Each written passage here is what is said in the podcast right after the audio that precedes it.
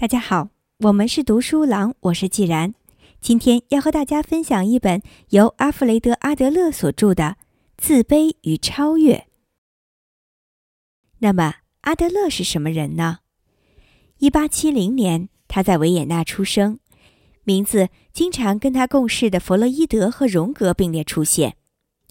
为了抵抗死亡，他在五岁时就立志要当医生。他于维也纳大学攻读医学。成为首位专业眼科医生，稍后成为普通科医生。他的知识和见解独辟精深，引导时代潮流。他不喜欢只治疗病人的一个症状，特别喜欢对病人整体个性进行了解，思考他们的社会感和他们如何响应社会。一九零二年，弗洛伊德邀请阿德勒加入他每周召开的讨论会。由于对弗洛伊德的工作非常有兴趣，于是阿德勒加入了他的心理分析学会。不过，在加入之初，他便开门见山地表明不赞同弗洛伊德的部分理论。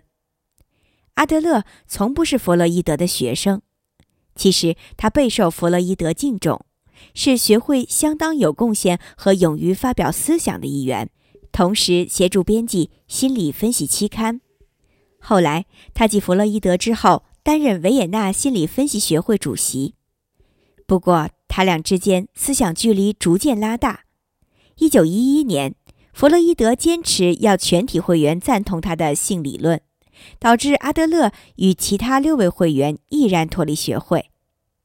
阿德勒反对接受神经症者或正常个体性冲动是精神生活基础的理论，他们从不是导因。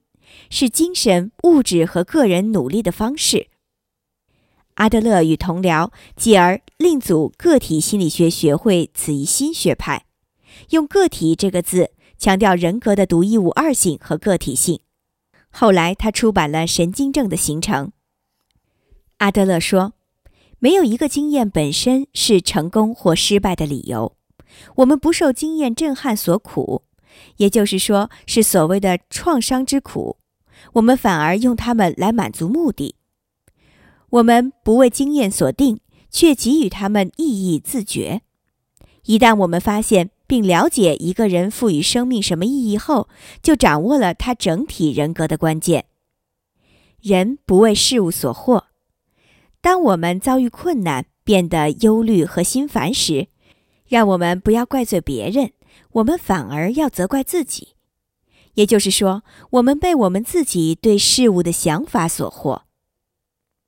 约翰·尼尔顿在他第一本著作《失乐园》里写道：“心灵自有其所，心灵本身能让天堂形同地狱，地狱形同天堂。”阿德勒认为，生命问题的解答就是社会兴趣。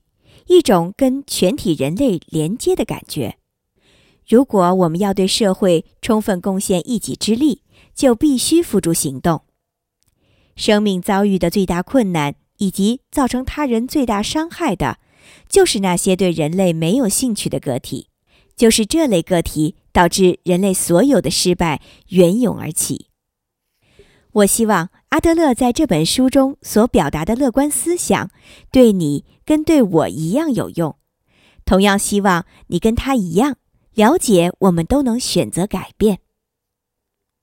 本书的扉页上写了这样一句话：“仅将此书呈现给每个家庭，期望他的每一个成员都能从中学习，更了解自己。”